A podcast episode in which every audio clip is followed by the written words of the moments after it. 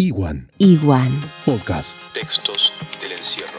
Los sueños en la cuarentena. Los sueños son más extraños aún cuando soñás con personas que nunca viste, es decir, que no existen, que son personajes totalmente nuevos.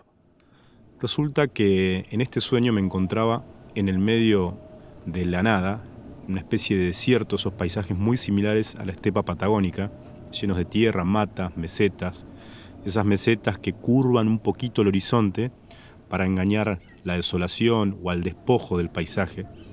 El sol ardía como arde habitualmente en el extremo sur, ardía quemando todos los colores. Y en el lugar había solamente un río, un puente y un hombre haciendo algo, como si trabajara la tierra. Muy cerca del río, me mira y me dice, Vos sos el sobrino de Paco. En las ciudades se volvieron todos locos. Acá vamos a empezar de nuevo. y me desperté, un poco afligido. No pude continuar durmiendo, eran las 3 de la mañana y me senté a escribir.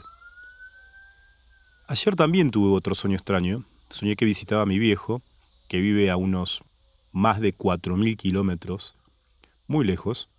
Su pueblo es de esos lugares de mucho calor, con mucha humedad, ventiladores en todos los hogares, con interiores y paisajes color sepia, y resulta que en la habitación donde tenía que acomodarme para estar durante los días de mi visita en la casa de mi viejo, sorpresivamente había un murciélago.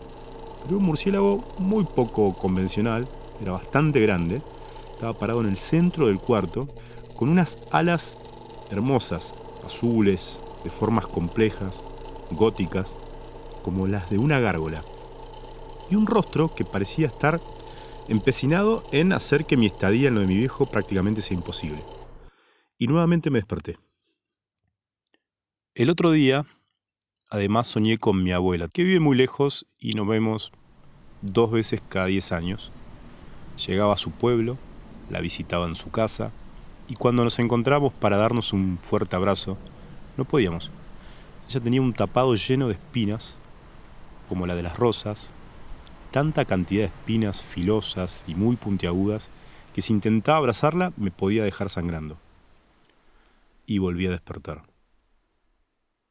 ¿Será que en los sueños estoy intentando hacer lo que hago normalmente y aparecen esas metáforas de la pandemia que lo prohíben? ¿Tan fuerte es ese deseo subconsciente de salir del encierro? Mejor pongo una película.